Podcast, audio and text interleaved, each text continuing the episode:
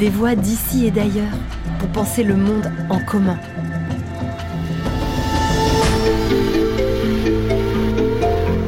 Un podcast original du campus de l'Agence française de développement, réalisé en partenariat avec les Ateliers de la Pensée et Agir pour le Vivant.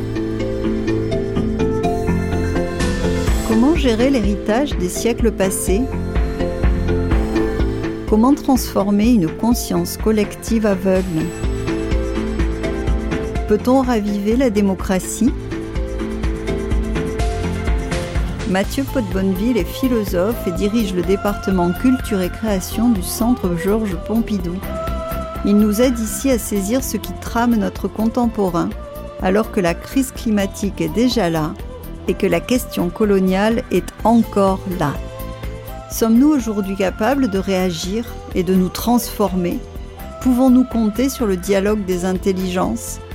Oui, nous dit-il, nous le devons, d'autant plus que s'y forge le courage d'agir. Bonne écoute de ce beau moment. Bonjour Mathieu, merci de prendre ce moment avec nous. Euh, quel est le grand enjeu selon vous euh, aujourd'hui? Quel est le grand enjeu aujourd'hui? Euh, je me souviens que le, géographe Jared Diamond, à qui on doit ce livre très connu qui s'appelle Effondrement, euh, disait euh, Quand on me demande quelle est la question la plus importante, le défi le plus grave auquel nous ayons à faire face, il répondait Je crois que c'est notre tendance à penser qu'il faut choisir une question très importante, un défi très grave et le préférer à tous les autres. Euh, et qu'au fond, ce dont il faut nous débarrasser, c'est du sens des priorités. Alors c'était évidemment une réponse tout à fait euh, perturbante, mais euh, le fait est que nous ne savons plus où donner de la catastrophe. un cataclysme n'attend pas l'autre. Et la hiérarchie entre ces cataclysmes est telle que ces derniers mois, ces dernières années, l'urgence du moment euh, éclipse systématiquement euh, d'autres urgences, à commencer par l'urgence climatique, hein, que euh, l'épidémie de Covid, puis la guerre en Europe ont successivement repoussé au calende. il y a donc à, commencer par réfléchir à notre sens des priorités, au débat démocratique sur ces priorités et à la façon de de les comprendre ensemble, de les, de les prendre en écharpe ou de les, attraper euh, en même temps. Euh, alors comment faire? Comment, euh, comment faire? De mon point de vue de, de philosophe, la question serait de savoir comment saisir ce qui trame le moment actuel, ce qui trame notre contemporain. Et je prends le mot de trame au sens au sens textile du terme, c'est-à-dire euh, quels sont les deux fils entrecroisés euh, dont le carrefour dessine le moment où nous sommes. Pour moi, là où nous en sommes, c'est à ce moment où il nous faut hériter du XXe siècle. Il nous faut hériter du XXe siècle. Et qu'est-ce que ça veut dire hériter du XXe siècle? Ça veut dire hériter de deux grands problèmes, de deux grandes attitudes qui ont marqué toute la modernité. L'attitude consistant d'une part à considérer que euh, les ressources naturelles étaient un, un fond inépuisable dans lequel euh, se servir et euh, dont on pouvait tirer indéfiniment les moyens de de notre liberté. Et puis, euh, l'autre attitude consistait à penser qu'un certain nombre de peuples sur Terre euh, étaient euh, de la même façon à notre disposition hein, pour fournir la force de travail dans des pays qui pouvaient eux-mêmes être pourvoyeurs de ressources et que tout cela allait permettre au monde, dans son ensemble, de s'épanouir et de prospérer. La colonisation, auparavant l'esclavage, les agendas ne sont pas tout à fait les mêmes, l'extraction hein, sont euh, les tendances et les points aveugles dont la modernité s'est soutenue et dont on voit aujourd'hui quel euh, euh, problème il nous lègue. Donc, la question, c'est de savoir ce qu'on fait de ce legs. Si je veux préciser un peu, je dirais que nous sommes dans un moment tout à fait spécial de ce point de vue-là.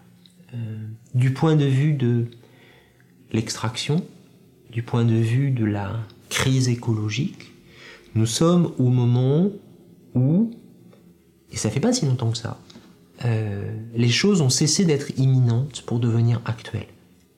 Je me souviens, moi, très précisément du moment où nous disions, c'était il y a peut-être 10 ans, peut-être 15, je ne sais pas, euh, le problème avec la crise climatique, c'est qu'elle sera trop lente pour que nous en soyons vraiment conscients, pour que les démocraties y soient sensibles, euh, que tout cela va finalement se faire dans un temps presque géologique qui n'est pas le temps du politique. Nous voyons ce qu'il en est aujourd'hui. L'imminence indéfiniment retardée est devenue euh, une actualité euh, brûlante au sens le plus littéral du terme. Donc d'un côté, il y a ça. Puis de l'autre côté, euh, s'agissant de l'autre affaire, c'est-à-dire des déséquilibres nord-sud et du, de l'héritage du legs colonial, on est à un moment très particulier où la question de savoir si et comment il est possible de passer à autre chose se pose de manière particulièrement urgente, particulièrement délicate, particulièrement crispée. Il y a un texte très intéressant, qui est un très vieux texte euh, du, XVIIe siècle, euh, qu'on doit à un, philosophe du droit qui s'appelait Grotius. Euh, Grotius se demandait, dans les relations internationales, jusqu'à quel moment on peut demander réparation? Jusqu'à quel moment un pays peut demander réparation à un autre pays? Et il avait une réponse très précise, il disait jusqu'à trois générations. Jusqu'à trois générations, au fond, on a le droit de faire jouer dans les relations internationales la réclamation euh, des réparations. Au-delà, ça devient trop vieux et ça met en péril la stabilité même du monde. On est au XVIIe siècle. Il dit au fond, après trois générations, il faut passer à autre chose parce que euh, parce qu'on ne va pas réclamer euh, des réparations pour ce qui s'est passé il y a 10 000 ans, pour etc. Je trouve ce texte captivant. Je suis retombé dessus il n'y a pas très longtemps. Je trouve ce texte captivant parce que je crois que nous en sommes précisément là, vis-à-vis des indépendances, vis-à-vis de la décolonisation, de la non-décolonisation, de la post-colonie. Nous en sommes à ce moment très précis hein, où les générations arrivantes n'ont pas connu cela, elles en ont connu les conséquences, et où elles sont enjointes de passer à autre chose. Et elles répondent, attendez, encore un peu. Attendez encore un peu parce que euh, qu'est-ce qu'on fait de ce dernier moment où cette question-là est sur le devant de la scène? Est-ce qu'on la fait durer indéfiniment? Est-ce qu'on considère qu'elle est close? Ben non, on est entre les deux. On est dans un moment où la question euh, euh, de l'héritage, du legs colonial, est d'autant plus brûlante qu'elle est presque au bord de s'effacer des mémoires humaines et des générations qui l'ont directement connue. On est donc, pardon, ma réponse est longue, on est donc dans ce moment très précis. Je, demandais ce qui, trame notre contemporain. Ce qui trame notre contemporain, c'est l'arrivée au présent d'un futur qu'on a longtemps cru euh, imminent mais pas actuel.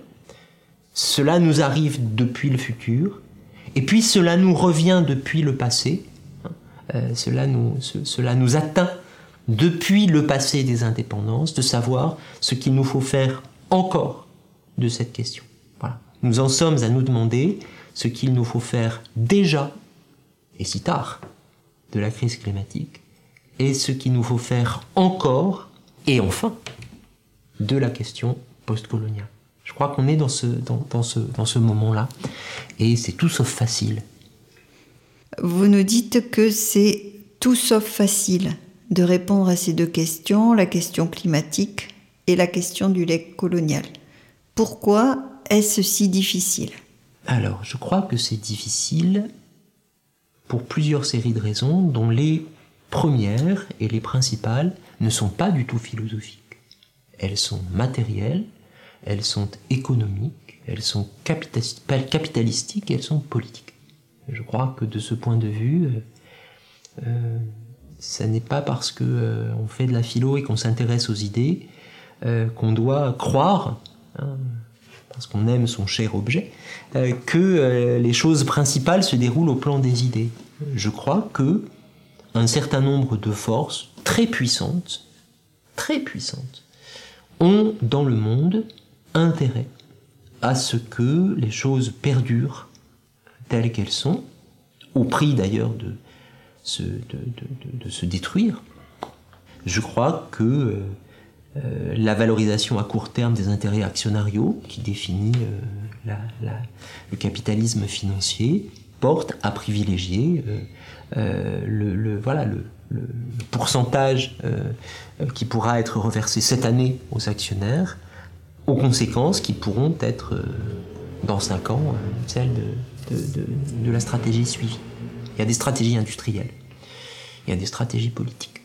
Euh, et de tout cela, il faut absolument tenir compte et il faut agir à leur niveau, pour autant qu'on le puisse, parce que, en effet, ce sont là des affaires de rapport de force.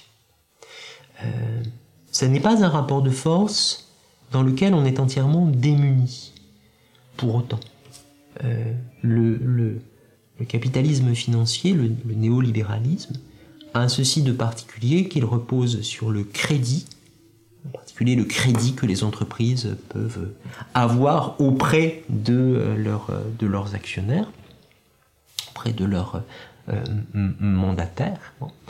Euh, et le crédit, ça s'entend aussi au sens de la crédibilité. Donc, dans un monde fondé sur le crédit, le crédit que peuvent avoir des entreprises est une chose sur laquelle on peut s'efforcer de jouer. Je pense que de ce point de vue, dénoncer, pratiquer le name and shame, hein, euh, alerter les bailleurs de fonds sur le comportement des, entreprises, sur le caractère toxique des projets, etc., est une chose tout à fait nécessaire. Est-ce que ça suffit? J'en sais rien. Mais voilà, pour moi, le, premier, le premier frein il est là, il est matériel, étroitement matériel, économique et politique, et il faut agir à son niveau. Ensuite, euh, il y a la question des concepts, on va dire, ce qui se passe au niveau des idées, et de ce point de vue-là, on est quand même dans une drôle de position. Euh, on est quand même pris à notre propre jeu. Pendant quatre siècles, les modernes ont expliqué que le monde était devenu calculable, que les sciences nous permettaient de mettre le comportement euh, des, êtres euh, vivants, euh, le comportement des planètes en équation et d'en déterminer mathématiquement le cours. D'ailleurs, ça nous a inquiétés. Les romantiques, toute une série de gens, au fil de l'histoire, se sont dit mais non, le monde ne doit pas être calculable. Le monde, c'est cet imprévisible euh, qui nous attend, qui nous saisit, qui nous surprend, qui nous renverse. Hein, euh, faisons, sachons laisser faire place, hein, sachons laisser place à l'incalculable dans nos vies. Qu'est-ce que c'est qu'un monde qui serait entièrement calculable? Mais enfin, pendant euh, toute l'ère moderne, les choses se sont jouées entre la prétention à calculer le cours du monde et le respect dû à l'incalculable. Et voilà que, pour la première fois peut-être, nous pouvons parfaitement calculer ce qui va se produire. Nous sommes mis collectivement, les sociétés sont mises face à la règle à calcul. On leur dit, vous savez, si euh, vous faites ci et ça, si vous euh, émettez tant de tonnes de carbone dans l'atmosphère, euh, le réchauffement va être de tant de degrés. C'est une chose très simple, hein, un ratio euh, tout à fait simple. C'est calculable. La prévisibilité est réelle. Et, avec une ironie incroyable, nous nous rendons compte que la modernité n'était pas du tout, pas seulement, le règne du calcul, le règne de la mise en équation du monde, le règne de la, de la machination, hein, de la machinerie du monde, la modernité était le règne de l'imprévoyance la plus crasse, la plus extraordinairement négligente. Dire que, au fond, c'est pas vrai. On ne calculait pas du tout, parce qu'on remettait perpétuellement au lendemain euh, la considération des conséquences de ce que l'on faisait. Pour la première fois, voilà un frein euh, euh, extraordinaire. Nous nous étions habitués à plaider contre le calcul scientifique, physico-mathématique du monde, à plaider pour les droits de l'incalculable, pour les droits de l'imprévisible, pour la beauté de la surprise et la vivacité de la vie.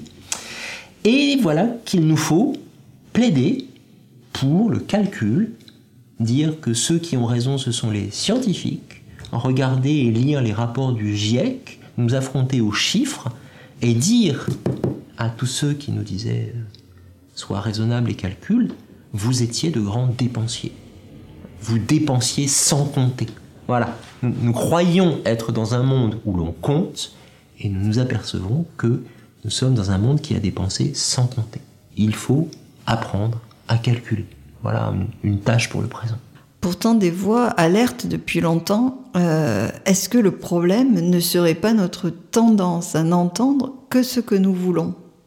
Oui, c'est sûr. Euh, l'un de mes philosophes de chevet, euh, un des philosophes que j'ai le plus lu et, fait lire à mes, élèves ou mes, étudiants, c'est Spinoza, philosophe hollandais, d'origine marane du XVIIe siècle, dont l'un des, l'un des problèmes, il l'énonçait en, reprenant la phrase du poète euh, Ovide, qui était euh, Je vois le meilleur, je l'approuve et je fais le pire. Je vois ce qu'il faut faire, je suis d'accord et je le fais pas. Euh, on, dit, autrement, je sais bien, mais quand même. Ce qui est la chose la plus extraordinaire du monde, c'est l'énoncé le plus, effarant que, la Terre est portée, parce que si je sais bien, pourquoi quand même? Donc en effet, euh, l'humanité a ceci de, particulier qu'elle est capable de s'aveugler elle-même sur ce qu'elle sait être par ailleurs. Euh, la réalité, c'est tout à fait juste. Comment lutter contre cela bah, Il y a toute une série de, moyens. Ça passe par une transformation euh, forte de la conscience collective.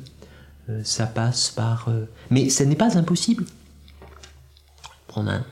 pour prendre une comparaison qui vaut ce qu'elle vaut, hein. mais je l'aime bien, regardez la cigarette.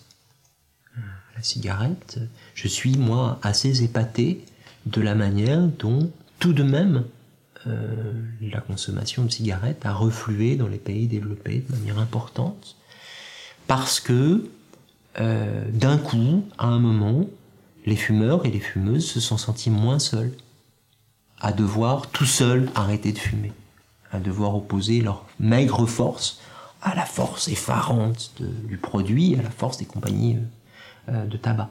On s'est senti moins seul, on s'est senti plus soutenu, on s'est senti plus incité, on s'est senti plus regardé. et les choses ont changé. Donc, c'est un exemple qui, encore une fois, vaut ce qu'il vaut, hein, euh, mais euh, qui me fait dire que la transformation collective des consciences, des comportements, des habitudes, des regards, euh, y compris dans ce qu'ils peuvent avoir d'un peu inquisiteur, hein, c'est pas très agréable d'être stigmatisé quand on est fumeur, mais porte, porte des effets sur les comportements individuels et qu'à ce titre-là, il n'y a pas de fatalité à rester dans ce clivage où je sais bien, mais quand même. Parce qu'il y a des manières de peser collectivement sur l'un des plateaux de cette balance-là. Comment euh, accompagne-t-on des collectifs démocratiques à se structurer? On les accompagne en résistant à toute force, je pense, à la tentation ou au rêve du despotisme éclairé. C'est un vieux mythe moderne. que, bien sûr que la modernité a promu la démocratie, euh, les droits de l'homme, la délibération collective, toutes ces choses, mais la modernité a gardé dans le fond de sa poche euh, comme, euh, comme une tentation régulièrement caressée, l'idée que si au fond quelqu'un décidait, et si les scientifiques, les philosophes étaient les conseillers de ce prince éclairé, ben, finalement ce serait quand même plus efficace. Il y a dans euh, la conscience des modernes, euh, ce, je n'ai pas d'autre mot que celui de tentation, euh, de croire que l'efficacité de la décision, la centralisation de la décision, la verticalité de la décision permettent de passer outre les lenteurs, les atermoiements, les hésitations, les aveuglements collectifs de la démocratie. On l'a senti par exemple encore récemment lorsque euh, le modèle, euh, je, crois vraiment que ça a été le cas, le modèle chinois a fait un peu rêver. Pendant l'épidémie de Covid, on s'est dit, on a regardé, on s'est dit, ah, quand même, ils sont forts, c'est pas sympa ce qu'ils font quand même. Fermer, euh, fermer les appartements au chalumeau, ça se fait pas, mais après tout, à, problème exceptionnel, mesure exceptionnelle, est-ce que un gouvernement autoritaire ne permettrait pas de prendre en charge avec poigne et euh, rapidité les problèmes euh, de notre temps, à commencer par les problèmes écologiques?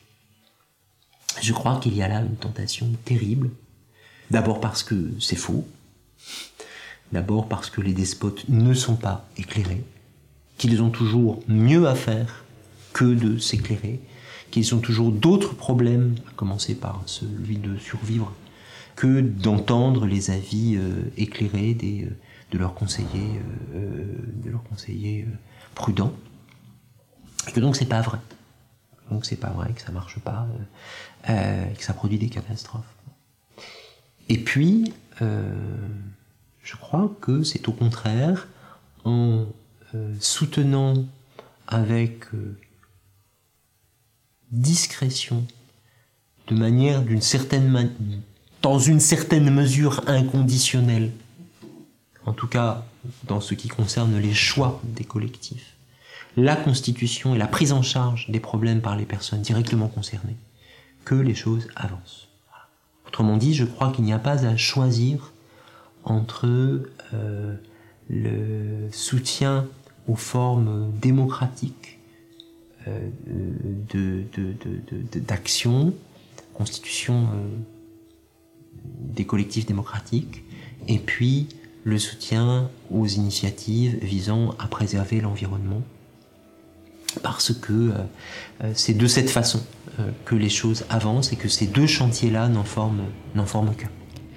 Est-ce que vous pourriez dire comment se porte la démocratie aujourd'hui?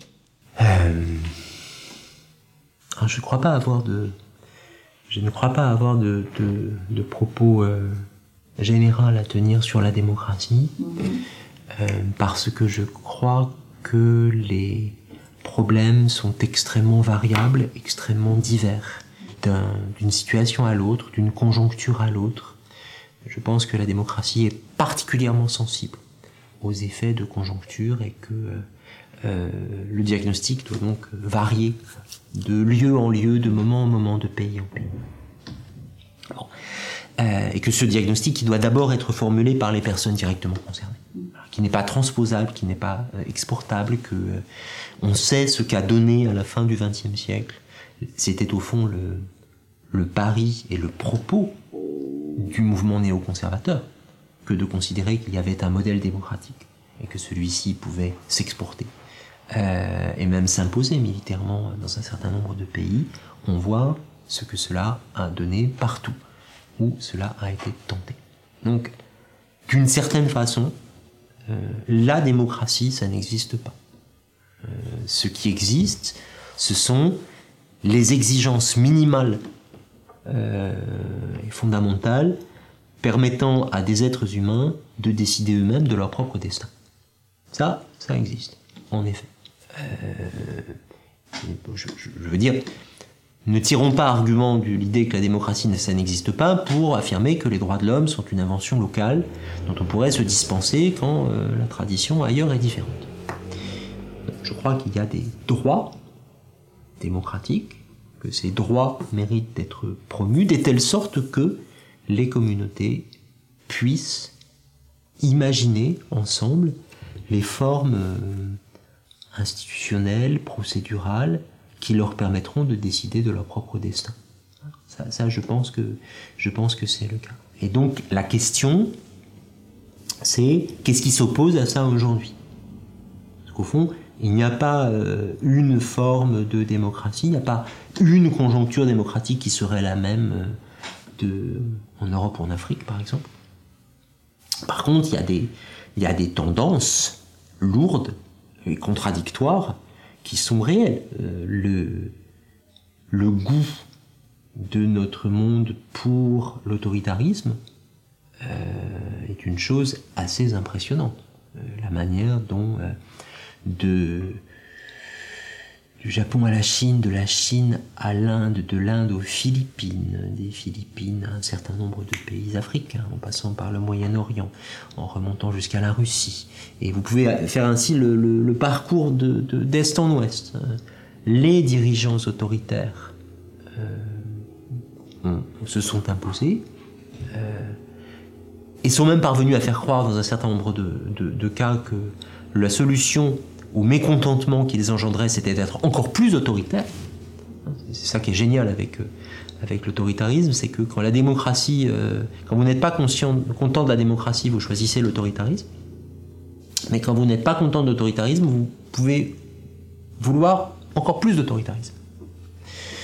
Euh, donc ça, c'est une tendance dont je pense il faut s'inquiéter aujourd'hui, il faut rechercher les, les causes, euh, les mécanismes, les moyens, euh, euh, y compris dans l'utilisation faite des instruments numériques, la façon dont Jair Bolsonaro s'est imposé par WhatsApp, la façon dont Xi Jinping utilise le, crédit social sur les réseaux sociaux chinois. toutes ces questions-là, oui, méritent d'être analysées.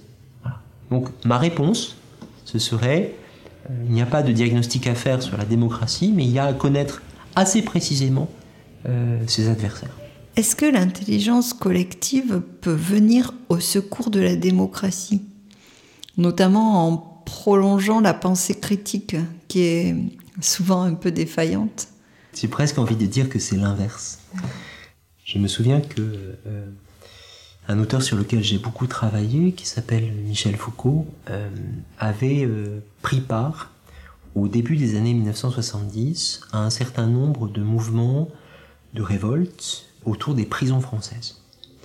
Euh, les détenus dénonçaient les conditions indignes dans lesquelles ils étaient incarcérés et à l'extérieur un certain nombre de personnes, d'intellectuels parmi lesquels Foucault, avait euh, décidé de les soutenir. Et ça a duré, ça a été assez, assez violent, hein. euh, euh, assez radical, ça a duré quelques mois.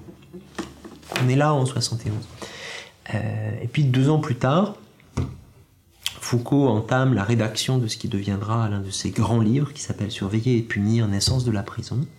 Et il explique à ses amis, ah bah écoutez, qu'est-ce que je suis en train de faire? Je suis en train de faire la théorie de, euh, ou la non-théorie de notre pratique.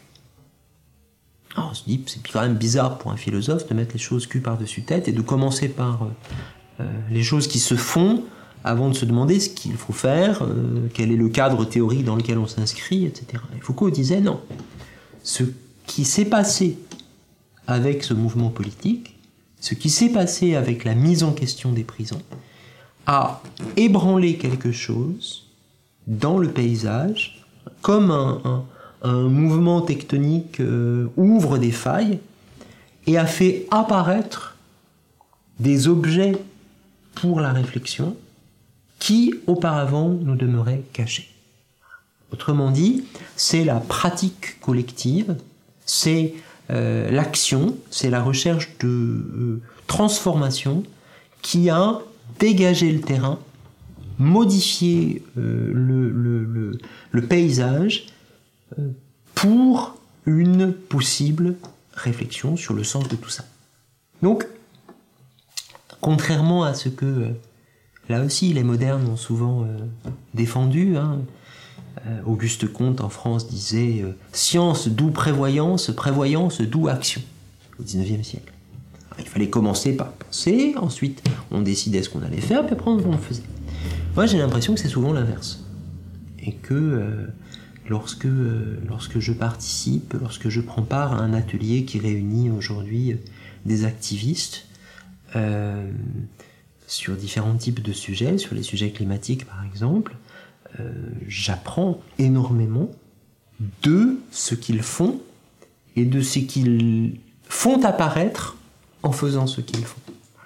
Donc je crois que la pensée doit accompagner, euh, s'inspirer, se nourrir des luttes pour les, recharger en quelque sorte euh, en concept, en instrument, mais qu'elle ne les précède pas et qu'elle n'a certainement pas à leur faire la leçon. Donc l'intelligence collective, c'est une intelligence pratique euh, autant qu'une intelligence euh, théorique ou, intellectuelle ou philosophique. Est-ce que la création de, la nuit des idées répondait à ce besoin de mieux penser en commun? Alors la nuit des idées que, j'ai contribué à, lancer, en effet, avec l'Institut français, voici déjà quelques années, valait d'abord pour son pluriel. Euh, la nuit des idées. Parce que des idées, il y en a toujours plusieurs. Et il y, en a toujours, il y a toujours plusieurs personnes et plusieurs euh, disciplines et plusieurs registres pour les porter. Je crois que la pensée libre est une pensée qui s'exerce dans euh, l'entrecroisement des voix des disciplines, des médiums, des origines, euh, des horizons. Euh, et euh, dans, mon, dans mon travail depuis, depuis quelques années maintenant, de l'Institut français au, au, Centre Pompidou, où je travaille aujourd'hui à la programmation vivante, mon travail, ça n'est rien d'autre que d'essayer de construire et d'imaginer des espaces, des, protocoles comme on dit euh, euh, dans l'art d'aujourd'hui, pour faire en sorte que cette pluralité fabrique de l'intelligence collective. Et ça, c'est un terrain d'expérimentation formidable. Euh, c'est un terrain d'expérimentation formidable que de construire des espaces de croisement, de frottement, hein, comme deux silex fabriquent des étincelles, pour que les idées de notre temps trouvent à se, renforcer, à se mélanger, à, se, s'enrichir les unes les autres. Vous n'utilisez pas le, concept d'encapacitation, vous proposez euh, plutôt celui d'encouragement, au sens de reprendre contact avec ses propres forces. Euh, qu'est-ce que serait une école du courage? Comment redonner courage? Qu'est-ce que c'est qu'une école du courage? Je crois que euh, l'inspiration réciproque est un élément clé. Je pense que euh, la capacité à, mobiliser pour soi-même des exemples, non pas simplement au sens édifiant du terme, hein, mais euh, un philosophe qui parle des autres qui comptent. J'aime beaucoup ce concept. Euh, des autres qui comptent, c'est-à-dire ces personnes dont on se demande, de manière plus ou moins formulée, mais ce qu'ils feraient dans cette situation-là. Euh, il y a une manière stérile de se demander ça. Hein. Qu'est-ce qu'il ferait à ma place? Il ne ferait rien à ma place parce que je suis seul à être à ma place. Euh, donc c'est une arme à manier avec précaution, mais tout de même, euh, tout de même euh, avoir été au contact d'un certain nombre de personnes, avoir, les avoir vues hésiter, les avoir vues se tromper, se reprendre, aide à projeter autour de soi différents modèles d'action possibles. Et cela débloque quelque chose. Je crois que ça c'est extrêmement important. Je pense que la, l'action collective aide énormément à surmonter ce qui est de l'ordre des, docilités induites, des docilités apprises. parce que euh, tout le monde ne naît pas euh, anticonformiste. Tout le monde ne naît pas iconoclaste. On, est aussi très nombreuses et nombreux à être de bons élèves, à chercher à être, euh, à, avoir appris à être des enfants sages. on est nombreuses et nombreux à s'en vouloir parce qu'au moment où le policier ou le médecin ou l'autorité quelconque nous a dit de faire quelque chose, on l'a fait. On est sorti de la pièce et on s'est dit quand même, j'aurais pu répliquer ça. Hein, tous ces échanges qu'on remâche la nuit en se disant, c'est pas comme ça que j'aurais dû me, comporter. Et ça, cette, cette docilité apprise, cette docilité qui nous fait retarder euh, la réponse qui nous aurait convenu, euh, l'action collective permet de s'en rendre davantage maître ou maîtresse. Parce que lorsque une fois, deux fois, on s'est encouragé à plusieurs à ne pas être docile, euh, c'est plus facile de le, faire tout seul. Donc je, pense que là encore, euh, la confrontation des vues, euh, le frottement des intelligences et des, et des, des courages, le fait de s'épauler est, une, est une école particulièrement essentielle. Alors Mathieu, dernière question. Y aurait-il un auteur, une personnalité qui vous aurait transformé, qui vous aurait donné du courage? Personne que je pourrais choisir euh, comme, comme modèle possible, c'est euh, le philosophe dont je parlais tout à l'heure, c'est Baruch Spinoza, qui vivait donc au XVIIe siècle à Amsterdam, euh, qui est pour moi un modèle dans dans ses, dans ses patiences et dans ses impatiences. Euh, un jour, euh, enfin, Spinoza est à la fois le philosophe qui a, bâti une, un système philosophique permettant de décrire de manière extrêmement subtile, euh, extrêmement déliée, extrêmement fine, pourquoi si souvent on n'y arrive pas. On n'y arrive pas. On sait ce qu'il faut faire et on fait le contraire. Euh, on se laisse dominer par tel ou tel de nos, de nos, de nos pulsions. On choisit de défendre, c'est son mot, hein, l'esclavage comme s'il en allait de notre liberté. On, se met au service du tyran, euh, alors qu'on devrait faire le contraire. Il le décrit avec une, subtilité qui n'est jamais décourageante. Parce que dans le moment même où il nous raconte tout cela, il ne nous dit pas c'est fatal, il ne nous dit pas je suis meilleur que vous.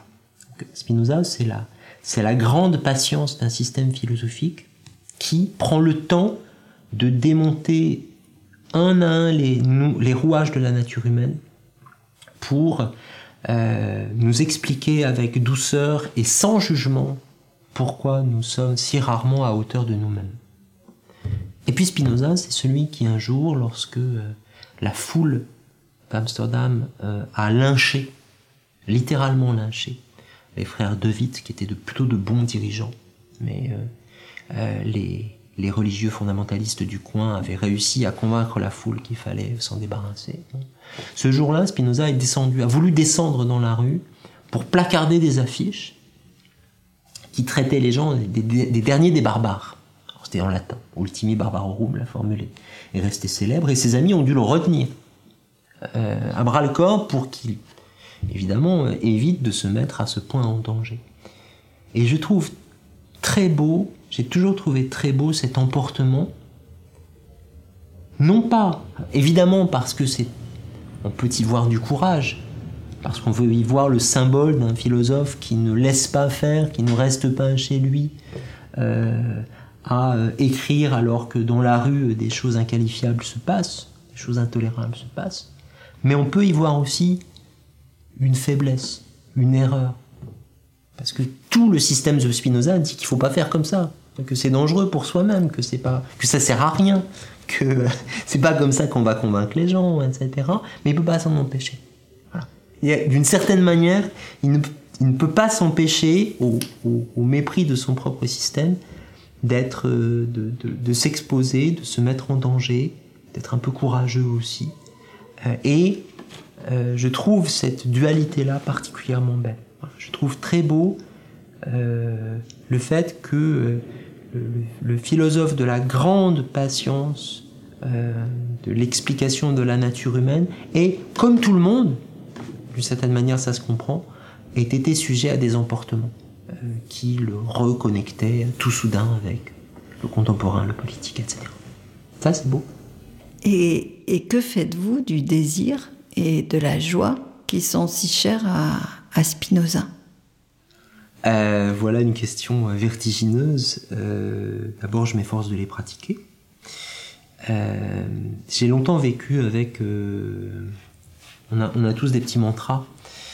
tous et toutes des petits mantras. Pour moi, l'un des mantras, c'était une phrase de Gilles Deleuze, philosophe Gilles Deleuze, qui disait, à titre de conseil, comme ça, euh,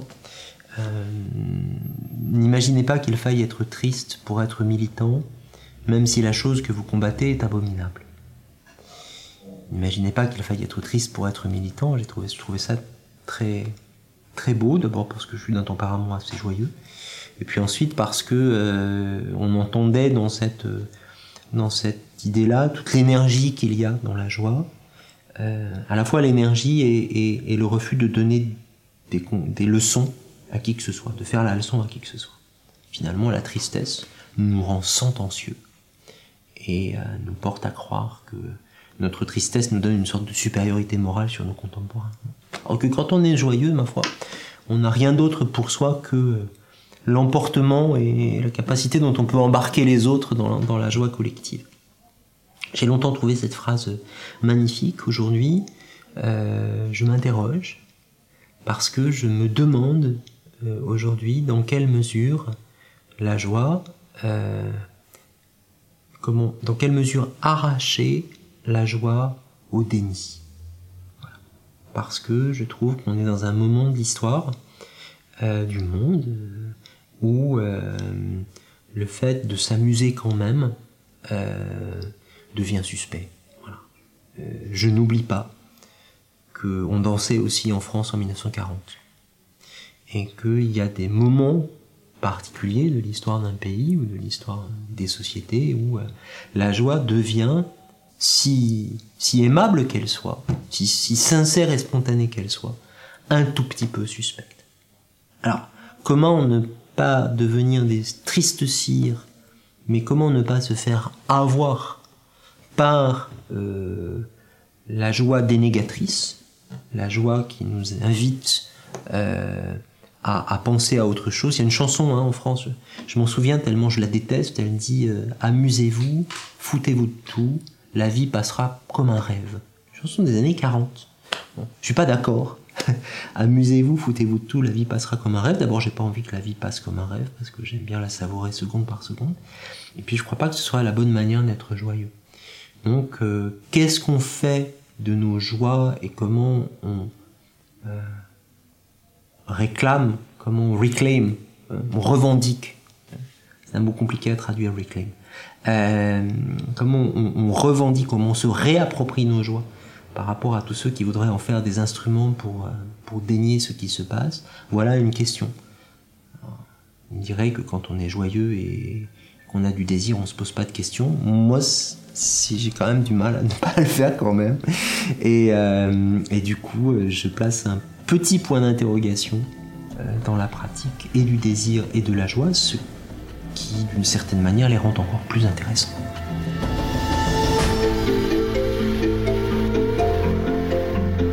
Merci Mathieu pour ce moment passionnant, enregistré au dernier festival Agir pour le vivant. Merci de nous redonner courage. Et merci à vous, chers auditeurs, d'avoir partagé cette écoute avec nous nous nous retrouvons très bientôt pour des nouvelles de demain. C'était Des nouvelles de demain avec Mathieu Potte-Bonneville. Au micro, Sarah Marniès. Un podcast original du campus de l'Agence française de développement, réalisé en partenariat avec les Ateliers de la Pensée et Agir pour le Vivant. À retrouver sur le site afd.fr et sur toutes les plateformes d'écoute.